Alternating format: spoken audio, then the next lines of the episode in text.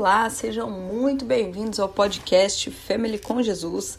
Eu sou a pastora Cris Aguilera e quero trazer uma palavra do coração de Deus para o seu coração.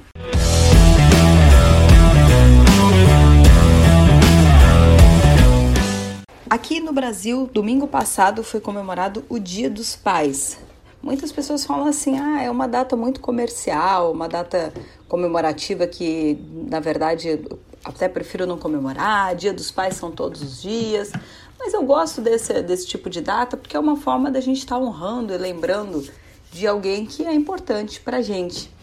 E aí eu quero, nessa pequena reflexão, fazer aqui uma analogia com você. Eu quero que você entre nessa história comigo e nós vamos aqui nos imaginar como filhos e filhas de Deus. Nós muitas vezes não temos um bom referencial de pai nessa terra, né? Às vezes a gente tem algum tipo de, de desavença, de conflito, de abandono, de orfandade, enfim, várias questões nos fazem às vezes ter uma, uma visão de pai um pouco distorcida. E hoje eu quero trazer aqui rapidamente para você alguns exemplos onde Jesus se manifestou como um pai bondoso, um pai cuidadoso, um pai que valoriza os seus filhos. Por que, que eu quero fazer isso? Porque talvez você nem comemorou esse dia, porque talvez você não veja motivo, talvez você tenha sido abandonado ou abandonada pelo seu pai, enfim. Mas eu quero trazer para você hoje uma outra perspectiva, um pai que não é o nosso pai natural, não é o nosso pai terreno, mas um pai celestial. Então vou contar aqui para você, vou falar rapidamente sobre algumas histórias bem faladas e bem conhecidas da Bíblia e é onde eu vou defender e vou te mostrar algumas qualidades desse pai Jesus. Nós temos uma história onde Maria, Maria de Betânia, ela derrama nardo sobre os pés de Jesus. A Bíblia nos relata que aquele valor do, do aquele perfume, né? Era um valor muito caro. Muitos discípulos até começam a falar assim: nossa, mas que falta de coerência. Ela poderia pegar esse perfume, vender, né? Dar esse dinheiro aos pobres. Ela resolve eh, jogar aos pés de Jesus. Só que muito bem é falado por Jesus que esse ato profético que ela estava fazendo era para preparar o cordeiro. Ela já estava ali preparando Jesus que seria sacrificado. Então, o que, que eu quero dizer para vocês né, nesse, nesse momento? Os discípulos eles estavam próximos de Jesus, talvez muito mais próximos do que Maria. Mas Maria, ela tinha intimidade com Jesus. Ela sabia o que era ser uma filha reconhecida, valorizada, e por isso ela valorizava Jesus. Entenda que Jesus ele te valoriza como filho, como filha. Entenda que Jesus ele tem algo extraordinário para sua vida.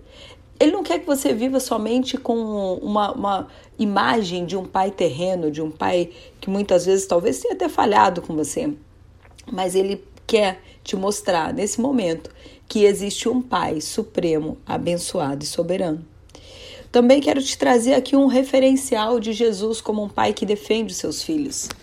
Quando a gente escuta aquela história da mulher que foi pega em adultério e aí o, alguns homens levam essas, essa mulher perante Jesus e falam assim: agora, o que, que você vai fazer? A lei fala que o casal, quando era pego em adultério, ele devia ser morto, devia ser apedrejado. O que, que você vai fazer? E aí Jesus, calado, ele abaixa, ele escreve na areia e começa a falar sobre os pecados das pessoas que estavam acusando aquela mulher.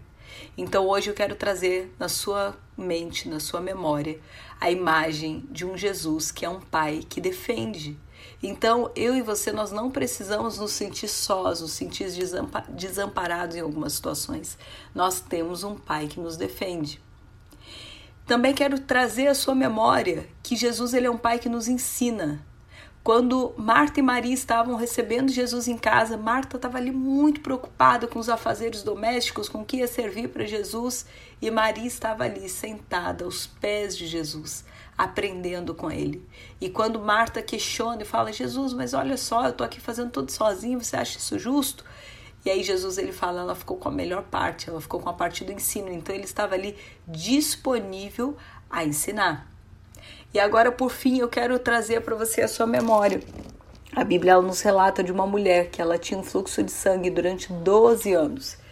E essa mulher ela sofria dessa enfermidade e pela cultura daquela época, as mulheres quando estavam no período menstrual ou quando tinham uma doença hemorrágica, elas eram consideradas imundas. Então, hipótese alguma, ela poderia tocar em alguém. Ela, quando ela sentava em uma cadeira, ninguém mais podia sentar porque aquele lugar era tido como imundo. E aquela mulher, ela toca em Jesus. E quando ela toca, por isso que Jesus ele pergunta quem me tocou e ela fica ali um tanto quanto constrangida porque ela sabia que ela estava fazendo algo que não poderia ser feito. E aí quando ela fala que foi ela e ela relata o que aconteceu e ela se dispõe ali de toda a sua, a sua talvez sua vergonha ou a sua sua história, né? E ela se se abre ali completamente, fica completamente vulnerável ao julgamento da sociedade, dos homens e Jesus como um homem, ele é um pai que protege e ele fala: "Filha, tua fé te salvou". Então, nesse momento, eu quero trazer a sua memória que sim, eu e você, nós temos um Pai, nós temos um Deus, nós temos um Pai zeloso, um Pai que cuida, um Pai que defende, um Pai que ensina, que cura, que protege e que nos valoriza por quem nós somos. Que Jesus te abençoe poderosamente e que a partir de hoje você tenha a certeza de quem é a sua identidade em Cristo. Um beijo, fica com Deus.